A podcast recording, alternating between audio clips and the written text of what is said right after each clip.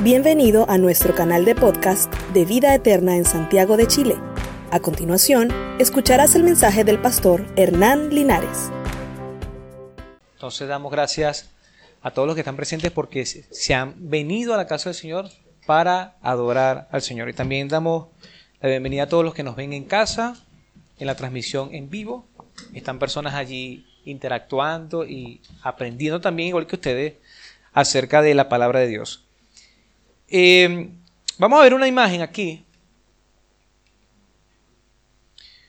¿Quiénes tuvieron esa escena allí bien inolvidable, verdad?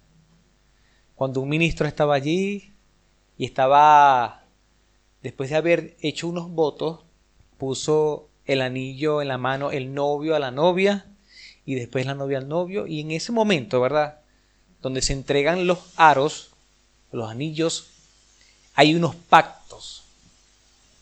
Y decimos en ese momento que juramos ante Dios y ante los testigos y a esa persona directamente que le vamos a amar en la salud, en la enfermedad, en pobreza, en riqueza, en cualquier circunstancia. ¿Sí? Claro, Luz a mí me echa broma porque yo les hice las promesas fue al pastor. De lo nervioso que estaba yo no la viré a ella sino que yo le hice la promesa, fue al pastor José Ramón Lucena, llamado, eh, le decimos Moncho por cariño, pero ella sí me las dijo a mí. Ella estaba fijamente mirándome a los ojos y me dijo toda su promesa. Hay parejas que, que son orientadas en este aspecto y pueden llevar sus votos escritos. Como hay unos que lo hacen de manera espontánea en ese momento, lo que les salga en su corazón. Este, y hay otros que repetimos como pasó en mi caso, yo repetí las palabras del ministro y no miré a Luz, sino que lo miré fue a él. Pero igual la promesa se le hice a ella, no se preocupen. Y le hice ante unos testigos y ante Dios. Y cuando pasan los años, nosotros como humanos podemos olvidar esas promesas. ¿Nos pasa o no nos pasa? Podemos olvidar algunas promesas. Pero igual Dios no se, Dios no se olvida de esa promesa. ¿Verdad que no? Y a veces la esposa no se olvida de esa promesa. Porque no podemos dejar a nuestra esposa en momentos de enfermedad, cuando esté en cama, o cuando él, el esposo, esté en cama. Sin embargo, yo creo que usted ha visto esas escenas, donde alguno de los dos, eh, supongamos un matrimonio, tiene algún accidente y queda en cama y uno de los dos le abandona. O por otra persona, comete infidelidad y rompe el qué? El pacto, la promesa que ha hecho ante Dios y los hombres. Entonces, vamos a seguir con el tema lealtad. Dígale que está a su lado, lealtad. Ahora pregúntele, ¿tú eres leal? Pregúntele que está atrás si no tiene el que está a su lado. ¿Tú eres leal? Dígale. Muy bien, entonces decíamos que la lealtad es sinónimo, o, ser leal es sinónimo de ser fiel. Y una persona fiel o leal es digno de confianza. Cuando usted ve una persona leal, usted en su interior piensa que es digno de confiar. Y usted puede eh, confiar en esa persona en todos los aspectos. Supongamos que usted le delega algo, usted está completamente seguro que esa persona lo va a realizar en el momento indicado. Y sobre todo en el aspecto matrimonial. Entonces no podemos ser desleales. Y Dios es el primero que da la enseñanza acerca de, de ser leal. El domingo pasado, vamos a hacer un repaso breve, vimos tres cosas acerca de la lealtad, de la fidelidad de Dios. En primer lugar, vimos que Dios es fiel a sí mismo. Y vimos muchos versículos, pero no lo vayan a buscar, se los voy a decir. Pero vimos en 2 Timoteo 2.13, si somos infieles, Él sigue siendo fiel. Él no va a depender de nuestra fidelidad. Él sigue siendo fiel ya que no pueden negarse a sí mismos. Eso está en 2 de Timoteo 2.13. Entonces la fidelidad de Dios no depende de nosotros, sino de Él mismo.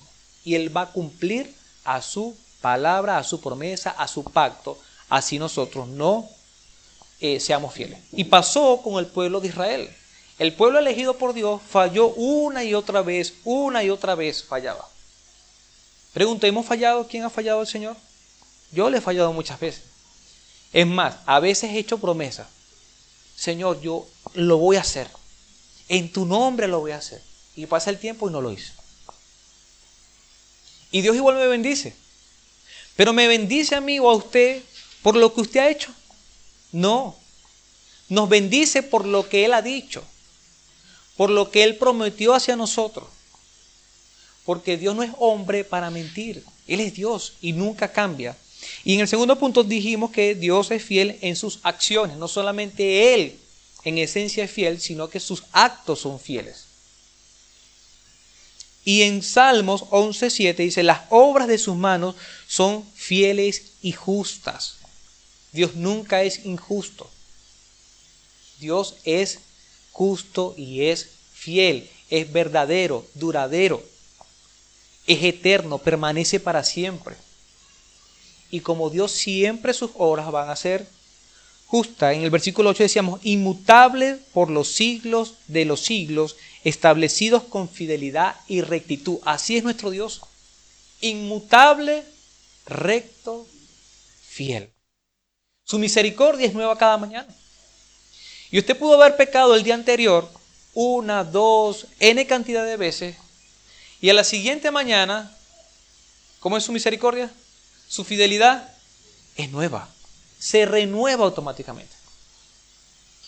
Nosotros no podemos cansar y podemos fallar a la otra persona. La otra persona se puede cansar de nosotros. Le ha pedido disculpas a su hijo, a un familiar, a su pareja, a un compañero de trabajo. Por una cosa que usted ha hecho una, dos, tres, cuatro, cinco veces. ¿Y qué le dice la otra persona? Otra vez tú. Otra vez con la misma falla. No, pero esta vez sí es verdad que te lo juro, te lo prometo. Y pasa uno o dos días ¿Y qué pasa? Volvemos a fallar. Y como decía el chavo, vuelve el perro arrepentido. Porque somos humanos. Ahora Dios no es así. Dios es inmutable. Y en lo último que es, el último punto fue, Dios es fiel con nosotros. Y yo creo que lo vemos todos los días. Voy a dar un ejemplo simple. La Biblia dice que con el sudor de nuestra frente vamos a comer. Tenemos que esforzarnos para comer y el que no trabaja no come. ¿Cuántos creen eso? Amén. ¿Pero ha comido usted sin trabajar? ¿Cuántas veces? Muchas veces. En muchas oportunidades, sin sudar ni siquiera, hemos comido y bastante. Es más, Dios nos sorprende tanto que el día que pensamos en que menos vamos a comer, es el día en que comemos más. Porque Dios es así. Dios actúa de una manera distinta a nuestro pensamiento. Y cuando pensamos que vamos a pasar hambre, no, comemos suficiente. ¿Para qué? Para que la gloria sea para Él. Para que usted verdaderamente diga, bueno, esto es obra de Dios. Indudablemente esto lo hizo el Señor. No es por mi obra, no es por mi papá, no es por mi mamá, no es por nadie. Es Dios mismo inquietando. He sabido de muchas historias de venezolanos que han llegado acá, que estaban en Perú, que estaban en otras fronteras, y ellos no ponían la cara de hambre, no. Estaban de los más normal, pero tenían hambre. Y venía una persona que no lo conocía y le decía, toma, coma. ¿Quién ¿Quién hace eso, hermano? Dios mismo. Dios teniendo que cuidado de sus hijos, porque Él prometió que iba a estar con nosotros todos los días hasta el fin del mundo.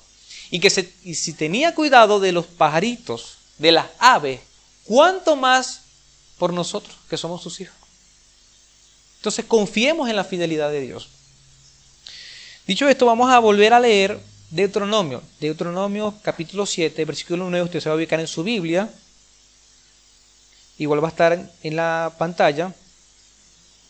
La leímos la semana pasada, sin embargo lo vamos a leer. Pero vamos a analizar unos versículos posteriores. Moisés le hablaba al pueblo y le daba los mandamientos, ordenanzas, estatutos y decretos que Dios había establecido para la bendición del pueblo de Israel. Y el pueblo de Israel iba a entrar en una tierra, estaba entrando en una tierra donde fluía leche y miel. Era una tierra muy próspera, muy bendecida. Ellos venían de qué? Del desierto, de caminar 40 años. Y aunque Dios les sostenió, le sostuvo, perdón, le sostuvo, llegó el momento donde ya iban a pasar a otra etapa, a la tierra, al, al propósito final que Dios tenía con esa nación.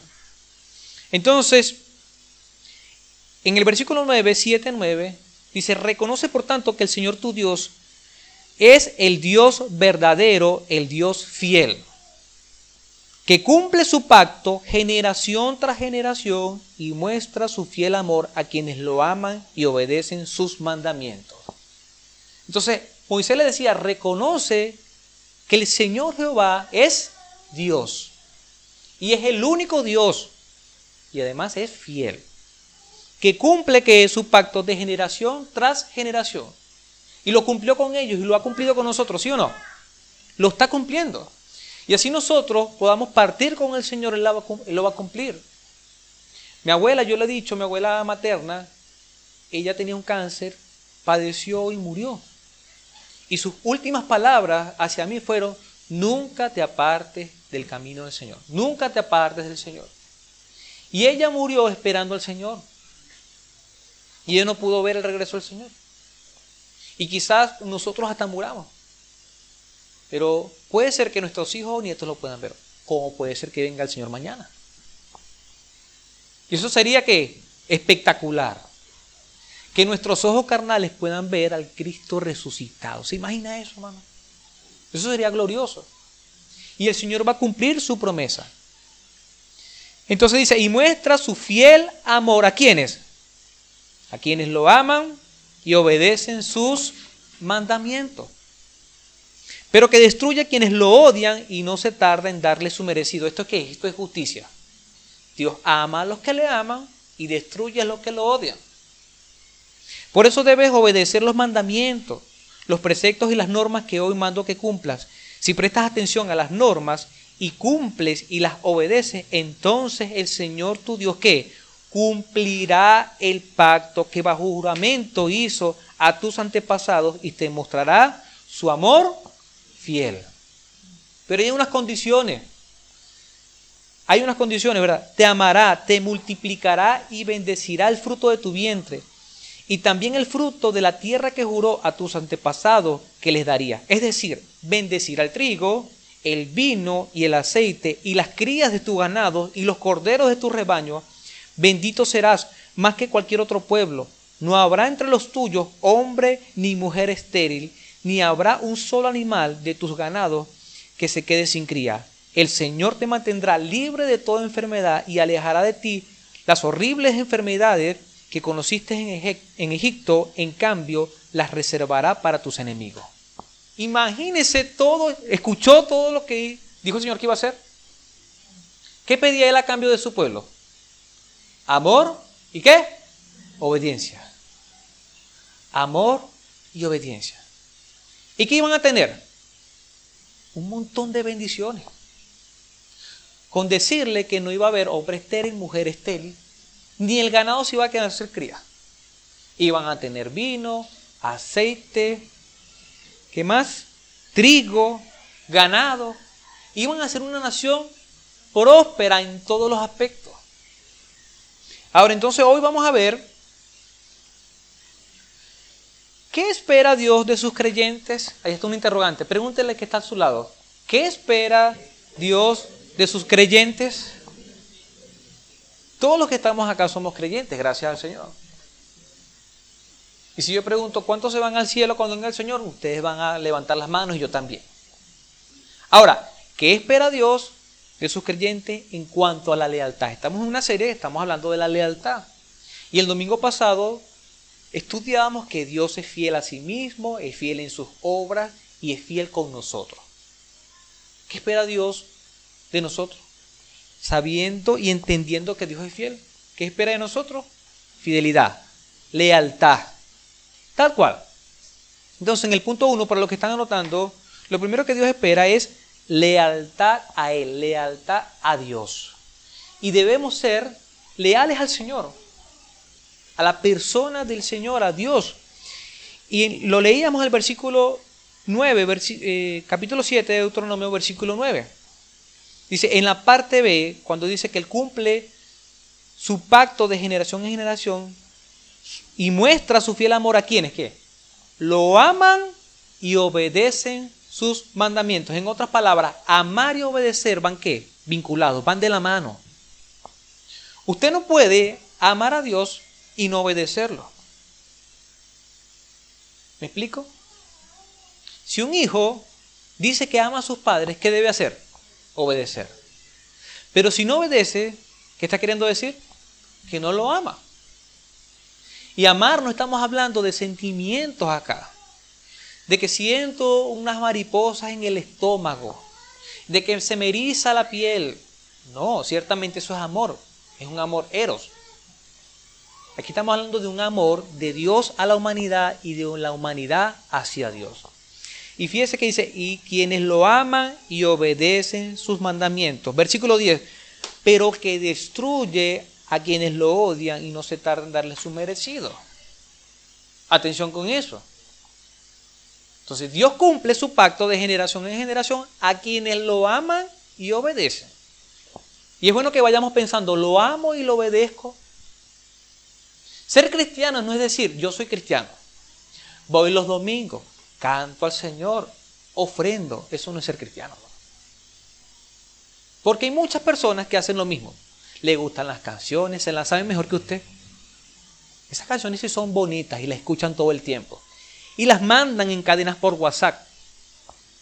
No estoy diciendo con eso que no las mande, las puede seguir mandando.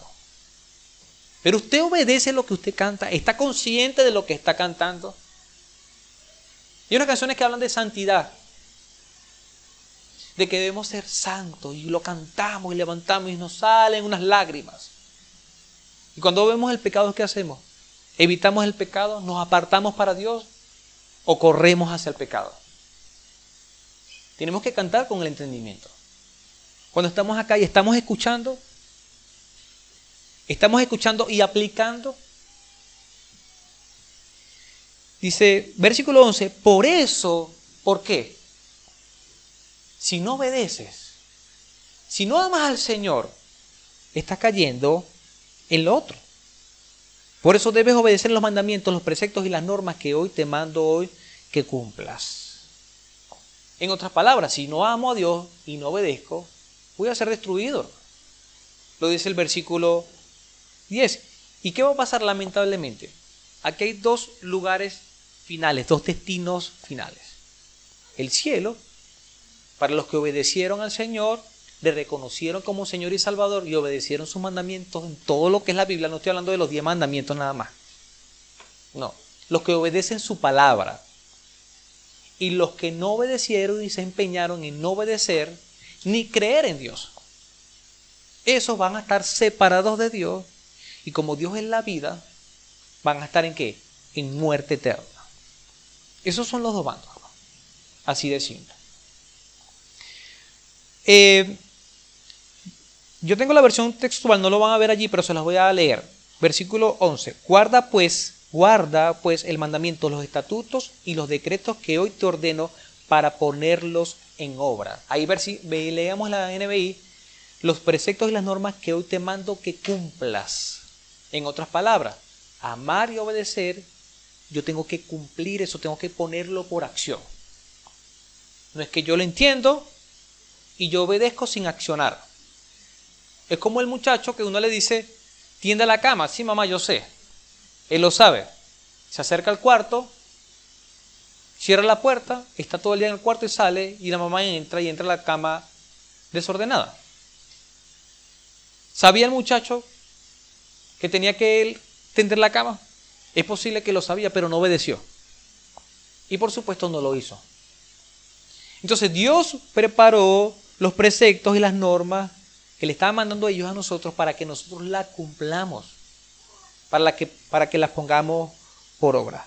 Versículo 12, si prestas atención a las normas y las cumples y las obedeces, fíjese que hay un repetición, repetición, las resalta el autor, entonces el Señor tu Dios que cumplirá el pacto que bajo juramento hizo con tus antepasados y te mostrará su amor fiel.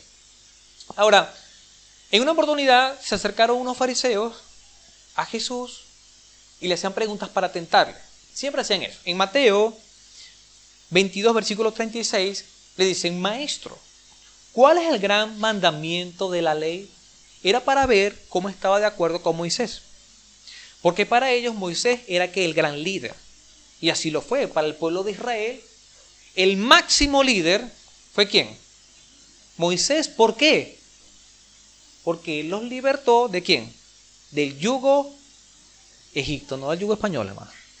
Del yugo de Egipto. Ajá. Pero fue un instrumento del Señor. No fue Moisés como tal, sino que era Dios a través de él. Y Moisés hablaba con el Señor, Dios, Dios le hablaba y él ponía por obra que el poder de Dios. Y lo libró. Dice que con mano fuerte el Señor lo sacó del yugo. Ahora ellos querían probarle. Y Jesús dice, ¿cuál es el gran mandamiento de la ley? Jesús le dijo, amarás al Señor tu Dios con todo tu corazón y con toda tu alma y con toda tu mente. Este es el gran mandamiento. ¿Y el segundo es cuál? ¿Cuál es? Amarás a tu prójimo como a ti mismo. Esto encierra toda la ley. ¿Por qué? Porque en los diez mandamientos habían unos mandamientos específicamente para ser guardados por Dios y para Dios. Y habían otros que tenían que ver con nuestro prójimo, como por ejemplo, no robarás. Aunque le podemos robar a Dios, podemos robar más fácil quién? A nuestro prójimo. No codiciarás la mujer de tu prójimo. No matarás. Y así. Entonces vemos que Jesús enfatiza lo mismo. Amarás al Señor con todo tu corazón, con toda tu alma y con toda tu mente. Jesús en Juan 14, 21 estaba hablando con los discípulos. Y Juan 14, 6, ¿qué dice? Yo soy la verdad y la vida. Y después toma le dice, ¿y cuál es el camino? Muéstranos al Padre. Y ustedes lo están viendo por mí a través de mí. ¿Se acuerdan de eso? ¿Sí? En el versículo 21, Jesús mismo dice, ¿quién es el que me ama? Hace una pregunta. Porque él hablaba del amor, de amar al Señor ¿con qué? Con todo tu corazón y con toda tu alma y con toda tu mente. En el versículo 21 de Juan 14 dice, ¿quién es el que me ama? El que hace suyos qué? Mis mandamientos y los obedece. ¿Cómo demostramos que amamos al Señor? Al hacer nuestros los mandamientos, al conocerlos y al cumplirlo, obedecerlo. Y al que me ama, ¿qué dice? Mi Padre lo amará. Y yo también le amaré y me manifestaré en él. Qué bueno es esto. Entonces, ¿cómo yo demuestro que amo al Señor? Diciéndole palabras bonitas, sí, usted le puede decir, papito, papi, tú eres lo más hermoso, sí lo puede decir. Pero más que decir eso, tiene que obedecer sus mandamientos. Y hay un mandamiento que se ha convertido en la gran omisión, en vez de la gran comisión, es la gran omisión. ¿Y cuál es esa gran comisión? Ir por todo el mundo y hacer discípulos. ¿Estamos haciendo discípulos? Si nosotros no hacemos discípulos, ¿qué estamos haciendo? No estamos obedeciendo y no estamos amando al Señor. El que me ama, guarda mis mandamientos y los cumple. Y dice la palabra, y el que me ama, mi Padre lo amará y yo también le amaré. Más adelante, Juan 21, ya el Señor había resucitado. Pedro le había negado cuántas veces? Tres veces. ¿Y qué hizo Pedro? Después que le, que le negó, ¿qué hizo? Lloró, se arrepintió y ¿qué más hizo? ¿Qué más hizo? Se fue a pescar, hermano. Se fue a pescar, volvió a sus inicios. En otras palabras, se descarrió. Me voy del Señor, me voy de la iglesia. Me voy a soldar, dirán uno. Me voy a hacer tortas si es pastelero. Voy a ser chef. Porque cuando el Señor Jesús llamó a Pedro, ¿qué estaba haciendo Pedro? Estaba pescando. ¿Y qué le dijo? Te haré pescador de hombre, ya no vas a pescar más peces, vas a ser pescador de hombre. Y lo rescata. Y se vuelve uno de sus discípulos y durante tres años y medio estuvo con Jesús. Y vio las obras de Jesús. Y supo que Él era el Señor, el Salvador, el Mesías que estaba esperando. Caminó sobre el mar. Vio cuando se calmó la tempestad y el Señor lo puso allí en el barco nuevamente. También vio el milagro cuando le cortó la oreja al hombre y se la volvió a poner. Y no fue con pegatanque ni con nada de eso. El poder de Dios puso y él vio eso. Y dice la palabra que él le seguía de lejos. Y cuando fue confrontado, ¿tú eres uno de sus discípulos? No. Y dice la palabra que empezó a hablar como ellos hablaban. Se cree que hasta dijo garabatos, groserías, cosas así. Y él amargamente se arrepintió y lloró. Ahora el Señor va de nuevo a que a rescatarlo. Y hace un milagro poderoso. Y ellos se dan cuenta, el Señor como que está allí. Ahora dice el versículo 15, cuando terminaron de desayunar, porque el Señor les preparó un desayuno allí, Jesús le preguntó a Simón Pedro, Simón, hijo de Juan, ¿Me amas más que estos? ¿Qué dijo Pedro? Sí, Señor, te amo. ¿Y quiénes eran estos? Imagínense que estaba Exxon, el hermano Alberto, Enrique estaba allí, y está Pedro que es Exxon. Y Señor ama a Pedro. Pedro, me ama más que esto. Imagínense el otro discípulo, mire, el Señor me está llamando esto como si yo fuera una cosa. Ajá. Yo creo que el Señor no era muy palabras de afirmación. Aquí uno de los hermanos no lo mira feo y se, pueden ir de la iglesia. Jesús confronta a Pedro, le dice, ¿me amas más que a estos? En el versículo 1 y 2 nombra a las personas, usted lo puede leer en su Biblia. Los otros pescadores se fueron a pescar con Jesús, andaban como cinco. Y lo primero que le dice, ¿tú me amas más que esto? ¿Y qué dice Pedro? Sí, Señor, te amo más que esto. Después le vuelve a preguntar, Pedro, ¿me amas? Ya no más que esto, sino, ¿me amas realmente? Y no sé si señaló el mar, no sé si señaló la barca, no sé si, señaló los peces y la red. Pedro me ama. Mírate dónde estás. Tú me amas más que esto, o sea, de lo que yo te rescaté, de tu oficio, quizás es tu pasión, lo que más te gusta. Me amas más que esto. Sí, Señor, te amo. Y la tercera vez le volvió a preguntar, ¿me amas? Señor, tú sabes todas las cosas. Y se entristeció. Y en cada una, cada, cada vez que Pedro decía, me amas, ¿qué le decía Jesús? Apacienta mis ovejas. Me amas, acciona. Me amas, di, haz lo que tienes que hacer, Pedro. Yo te rescaté para que tú rescataras a otros hombres. ¿Me amas? Sí, rescate a hombres. Predica el Evangelio, predica mi palabra. No estés aquí pescando, no estés aquí con ellos. Yo no te mandé a que te montaras en el barco y fueras a pescar. Yo no te mandé a que lavaras las redes. ¿Me ama? Sí. ¿Qué haces acá entonces? Estás demostrando lo contrario. ¿Qué hacemos entonces cuando las cosas no nos salen mal? No salen bien, perdón. Cuando estamos esperando en Dios en algo y el Señor dice que no. O cuando un hermano de la iglesia quizá me, hizo enojar, me calumnió, porque eso también pasa. ¿Qué hacemos? Nos devolvemos entonces de donde Dios nos rescató. No podemos ser desleales. Y esa es la confrontación que tenía Jesús con Pedro. Me amas, guarda mis mandamientos. ¿Qué te mandé a hacer yo, Pedro? ¿Qué estás haciendo aquí? Dejó Pedro las redes, dejó el barco, dejó todo por segunda vez. ¿Y qué hizo Pedro? Empezó a amar las ovejas, a apacentar las ovejas, a predicar a Cristo. El amor no solamente se dice, se acciona. Y si el Señor nos rescató, fue para algo. Y a veces no hacemos eso. El segundo punto es lealtad en su obra. Veíamos al principio que veíamos el punto 1. Lealtad a Él, a Dios. Lealtad en su obra. Una vez que el Señor le habla a usted, le llama, le toca y con su Espíritu Santo, usted siente que, verdaderamente es, es pecador, se arrepiente, tiene que empezar un cambio en usted. Y usted no puede ser el mismo.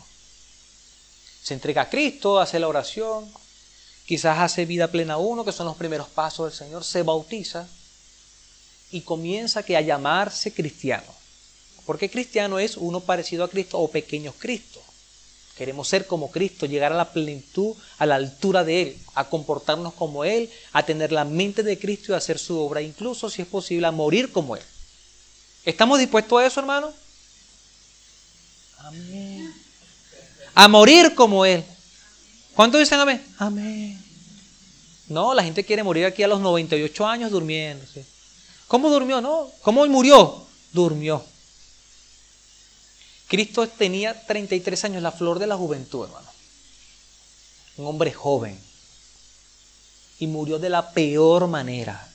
Cuando nosotros aceptamos a Cristo, aceptamos su llamado, debemos estar dispuestos a morir como Él. Y a veces ni pensamos en eso, hermano. Ni estamos dispuestos en eso. Ni estamos dispuestos a eso. Vamos a ver este segundo punto a través de una parábola muy, muy conocida por ustedes. Yo sé que ustedes la han leído, la han analizado y han escuchado muchas predicaciones. Sin embargo, creemos que Dios no va a hablar hoy. Vámonos a Mateo, Mateo 25, 13. Esta parábola a mí me gusta mucho. Pero es una parábola muy directa, muy fuerte y quizás hasta aterradora para muchos. Es la parábola de qué? De los talentos. ¿Sí? Mateo 25, 13. Él viene hablando acerca de su venida. Que son los últimos capítulos de Mateo. Dice, bueno, yo me voy, regresaré pronto. Y en los tiempos finales va a ser algo parecido a esto. Dice, velad pues porque no sabéis el día ni la hora en que el Hijo del Hombre ha de venir. ¿Sabemos el día y la hora en que Cristo va a venir? No lo sabemos. Entonces, ¿qué manda el Señor? Velad, pendiente, como un centinela, ¿sí? vigilando. Versículo 14, porque el reino de los cielos es como un hombre que yéndose lejos llamó a sus siervos y les entregó sus bienes. Y a uno le dio cinco, cinco talentos y a otros dos y a otro uno, a cada uno conforme a su capacidad. Y luego se fue lejos y el que había recibido cinco talentos fue y negoció con ellos y ganó otros cinco talentos. Asimismo, el que había recibido dos, ganó también otros dos. Vamos a hacer una pausa acá y vamos a ver entonces una lámina donde tengo un pequeño resumen. ¿sí? Allí lo ven. Entonces tenemos que a un Señor que es dueño de todo. ¿Sí? Al Señor. Tiene unos siervos. Tiene tres siervos. A uno le dio cuánto? Cinco talentos que son cinco mil monedas de plata, a otros ¿cuántos? Dos mil y a otro mil. No solamente vemos un Señor que, que es dueño de todo, sino que es generoso. Porque que usted le den por lo menos mil monedas de plata, de plata, no de níquel ni de cualquier otro elemento, es que el Señor es generoso. Tiene muchas monedas. Ahora, cada siervo, dice la palabra, recibió de acuerdo a su capacidad. Entonces aquí también vemos otro principio bíblico que Dios es equitativo, vemos equidad de Dios. No le dio más a unos que a otros, sino que de acuerdo a su capacidad le dio los talentos. Además les dio una oportunidad y responsabilidad de trabajo. Más que dinero, le dio qué? Una oportunidad para trabajarle a él. Y le dio al mismo tiempo responsabilidad. Muy bien, vamos a ver entonces qué pasó con los siervos de cinco y dos talentos. Dice la palabra que fueron qué? Diligentes. ¿Por qué? Porque fue, negoció y ganó el de cinco, el de cinco talentos. ¿Lo ven en su Biblia? ¿Sí? Vamos a ver el versículo para que usted vea. Versículo 16. Y el que había recibido cinco talentos, ¿qué dice la palabra? Subraya allí. Fue negoció con ellos y ganó. Fue, negoció y ganó. Y duplicó, porque tenía cinco talentos y venía con 10. El que tenía dos, ¿qué hizo? Fue, negoció y ganó. Ahora tenía cuánto? Cuatro.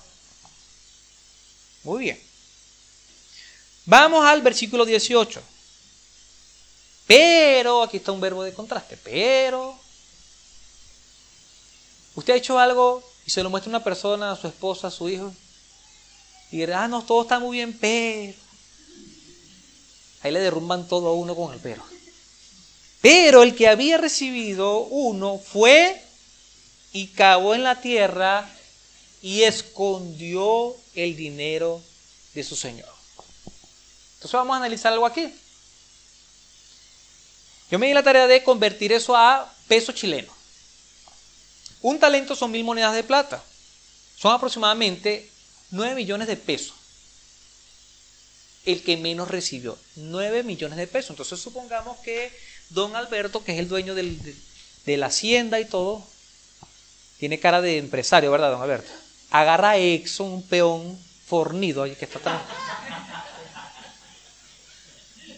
Y le da, ¿cuánto? 9 millones de pesos o un talento, mil monedas de plata.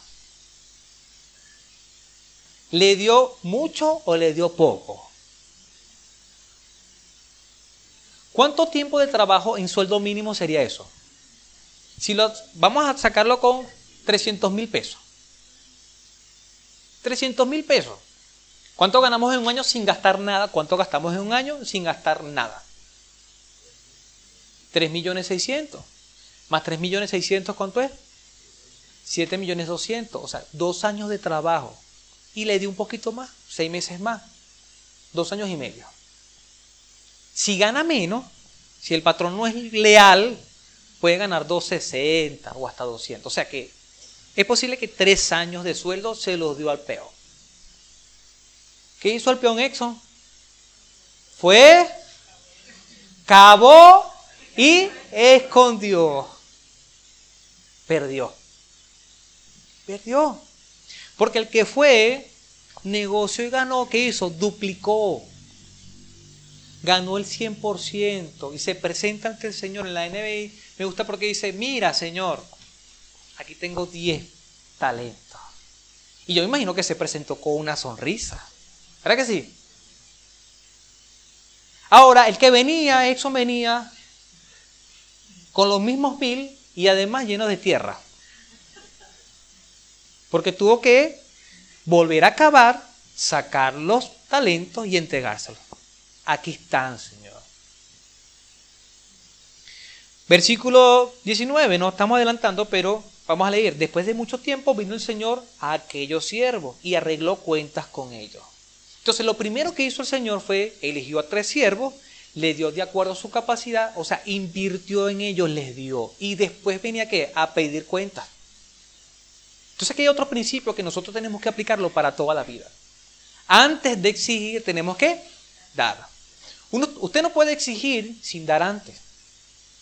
Y el Señor tenía cómo exigir porque al que menos le dio, le dio un talento que eran mil monedas de plata que equivalen a nueve millones de pesos chilenos. No puede decir, no, no, que no me diste, fue 20 mil pesos. ¿Qué hago yo con 20 mil pesos? Versículo 20, y llegando el que había recibido talentos, trajo otros cinco talentos diciendo, Señor, cinco talentos me entregaste, aquí tienes, he ganado otros cinco talentos sobre ellos. Versículo 21, y su Señor dijo, bien, buen siervo y fiel. Muy bien, siervo leal, digno de confianza. Te di cinco talentos, cinco mil monedas y me has traído diez mil monedas.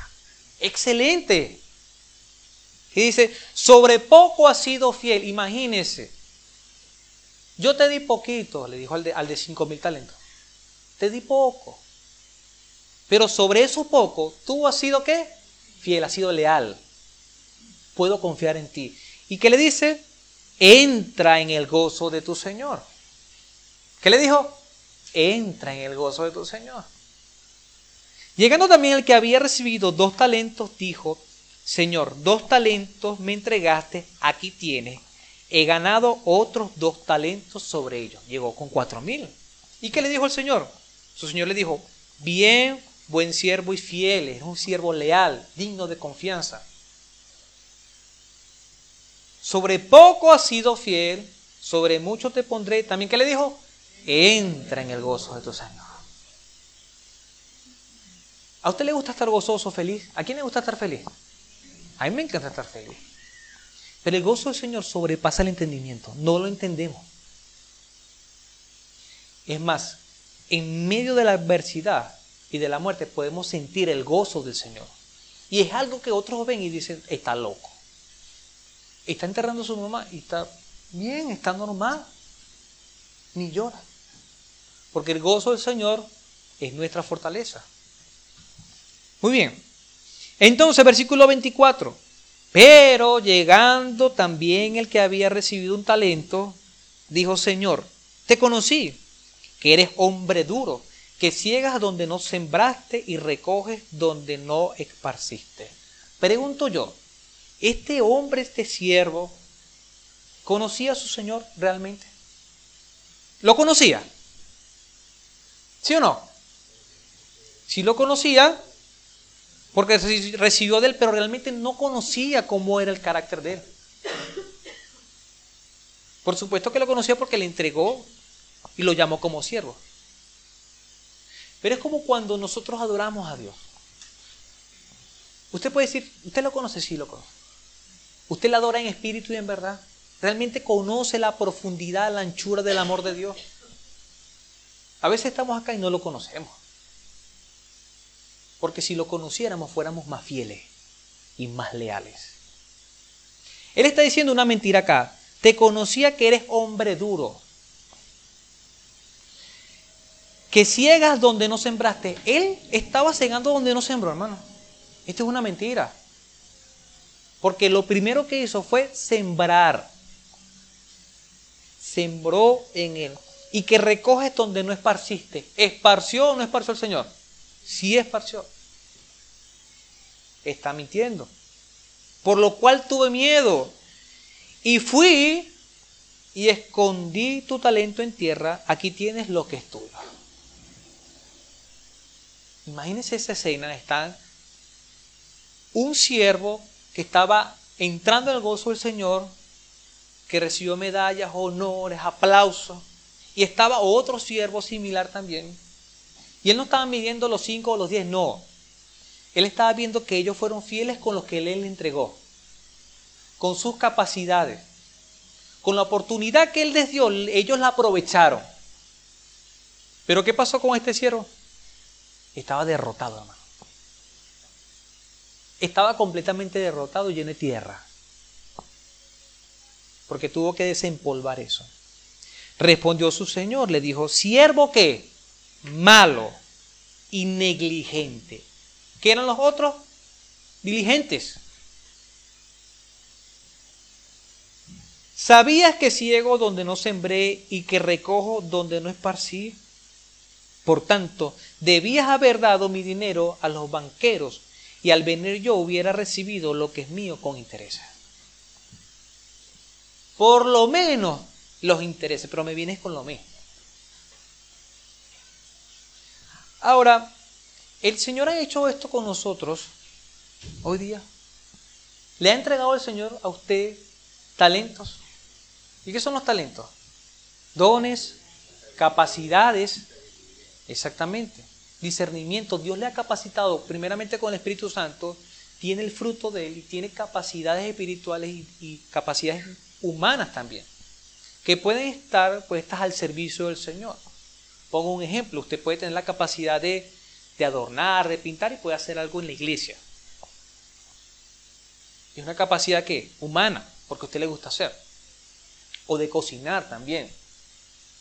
O simplemente de ordenar la casa del Señor. Usted viene y usted barre y ordena la casa del Señor. Es una capacidad que humana. Porque hay personas que no tienen esa capacidad, sino que más bien donde llegan desordenan. Ahora hay capacidades espirituales, como por ejemplo hay hermanos o hermanas que pueden orar por un enfermo y Dios se manifiesta y Dios sana. No es una capacidad humana, no es algo que es interno de él, no. Es un don de Dios, una capacidad de Dios. ¿Qué aprendemos de esta, de esta palabra? Hay muchas cosas. Y solamente la hemos abordado como ocho minutos nada más. Hay libros de esta parábola. Pero vemos que hay un Dios poderoso que, es dueño de todo y nos ha dado a cada uno de nosotros de acuerdo a nuestra capacidad. Y Dios no está midiendo si te dio cinco talentos o cinco dones, ni al otro dos ni al otro uno. Él confió en ti, ha confiado en cada uno de nosotros y nos ha dado como mínimo un talento, un don. Por ejemplo, la enseñanza. Y Dios te va a exigir por ese don. Ahora, nosotros no podemos llegar con el mismo don, Señor, aquí está tu don. Porque nos van a decir, siervo malo y negligente. Y no podemos decirle, Señor, tú si eres malo, no, porque los malos somos nosotros. Es lamentable ver a muchos hermanos que llegan a la iglesia o al conocimiento del Señor, conocen a Cristo, reconocen que son pecadores y que necesitan el perdón de Dios, pero toda la vida en iglesia están sentados en una vaca. Y uno le dice, hermano, lleve esta agua, no hermano, que lo lleve otro. Aquel está más joven. O no, yo estoy muy joven, mande a aquel que tiene más, aquel que es anciano. Yo estoy muy nuevo en esto. Y no se necesita para llevar un agua conocimiento de la palabra de Dios. El siervo era perezoso, negligente. Y hay tanto por hacer en la obra de Cristo. Hay tanto, tanto por hacer. Ayer fuimos a un hogar que se llama el Pequeño Cotolengo. Fuimos un grupo reducido porque no podemos entrar mucho, pero fuimos. Y cada uno de nosotros hizo algo. Por ejemplo, uno de nosotros llevó unos globos, unas hojas allí, hizo una dinámica. Y esas personas que fueron abandonadas desde nacimiento y están allá con 70 y 80 años, usted hubiese visto la sonrisa que tenían ellos. Era increíble, hermano. Personas que nunca fueron incluidas o insertadas en la sociedad, sino que fueron toda la vida desechados. Hay personas que hacen voluntariado allá, que solamente van a barrer a ese lugar, a barrer. Y no me vaya a decir usted que para barrer necesita un superpoder o el don del espíritu para barrer. No. Lo que pasa es que somos que infieles. Y cuando un hombre o una mujer de Dios no hace nada, es un siervo infiel y malo. Porque tanto ha hecho Dios con nosotros que no nos podemos quedar quietos. Hay personas que necesitan hasta más tiempo para hacer más cosas. Y hay otros que tienen todo el tiempo del mundo y no hacen nada. Y son siervos negligentes. ¿Cuáles son las consecuencias? Versículo 28. Quitarle pues el talento y darle al que tiene 10 talentos. Ahora tenía cuántos talentos el que tenía 10? 11 talentos. ¿Y cómo premia a Dios?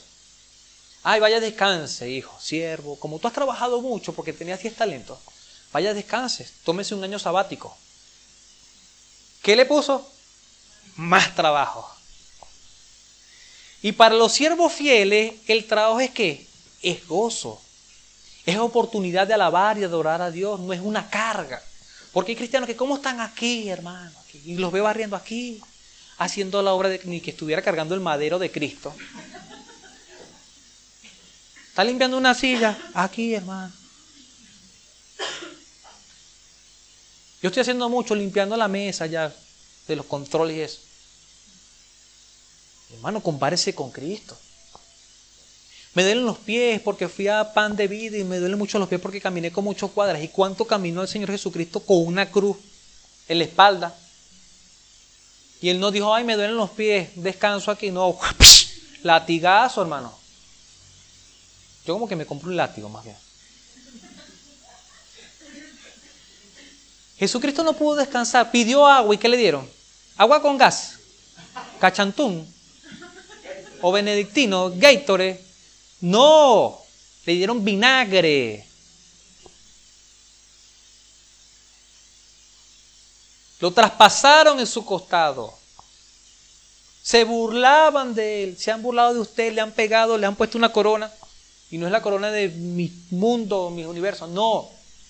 Sino que se la enterraron en sus sienes. Hermano, ¿cuánto no sufrió Jesucristo para darnos la salvación? Y nosotros estamos bien tranquilitos en la casa. Que nos cuesta hasta orar. Vamos a orar en casa, la gente no va a orar. ¿Amamos a Dios? No amamos a Dios. Esta gente de labios me ama, pero su corazón está lejos. Porque el que dice y no hace, no ama. No, hermano. Y lamento por decírselo, hermano. Qué triste. Pero es así. La obra de Cristo hay que hacerla. Porque el que tiene le será dado y tendrá más, y el que no tiene aún lo que tiene le será quitado. Y, y el siervo inútil, echen en las tinieblas de afuera. Allí será el lloro y el crujir de dientes. Vamos a ver un cuadro comparativo por último, ya terminamos. Usted lo va a ver allí. En cuanto al siervo fiel o leal, conocía a su Señor, ¿qué hizo? Fue, negoció y ganó. ¿Y qué pasó? Entró en el gozo del Señor. El siervo infiel o desleal no conocía a su Señor, creía que lo conocía, pero no lo conocía. Fue, hizo algo también, ¿verdad? Fue, cavó y perdió. Entró, no entró en el gozo del Señor, sino que lo mandaron a las tinieblas donde está el crujir, el lloro y el crujir de dientes. ¿Qué lugar es ese? El infierno. Dios nos guarde de presentarnos ante el Señor. Aquí está mi talento. Hermano, yo no quiero estar cerca ese día allí. Porque eso daría mucha pena, como dice los chilenos acá. Tristeza profunda. Que a uno que estaba con nosotros le digan, no te conocí. No te conocí, eres un siervo malo e inútil. Hermano, Cristo nos rescató para que rescatáramos a otros. Y vuelvo a Pedro. Pedro fue rescatado para pescar hombres. Y no podemos cometer el mismo error que de Pedro. Y está allí el ejemplo oblicuo para que no hagamos lo mismo. No salga de la obra del Señor, no salga del conocimiento del Señor, no salga de la iglesia para volver atrás, no. Manténgase allí y demuestre que ama a Dios. ¿Quiénes me aman? Quienes guardan mis mandamientos y los cumplen. Nosotros estamos súper claros cuál es la obra del cristiano, pero tenemos que hacerla. Allí donde está hermano, levántese, por favor. Cierre sus ojos allí y dele gracias al Señor. Dígale, Señor, muchas gracias por tu fidelidad, Señor. Tú eres leal, Padre, aunque somos a veces desleales.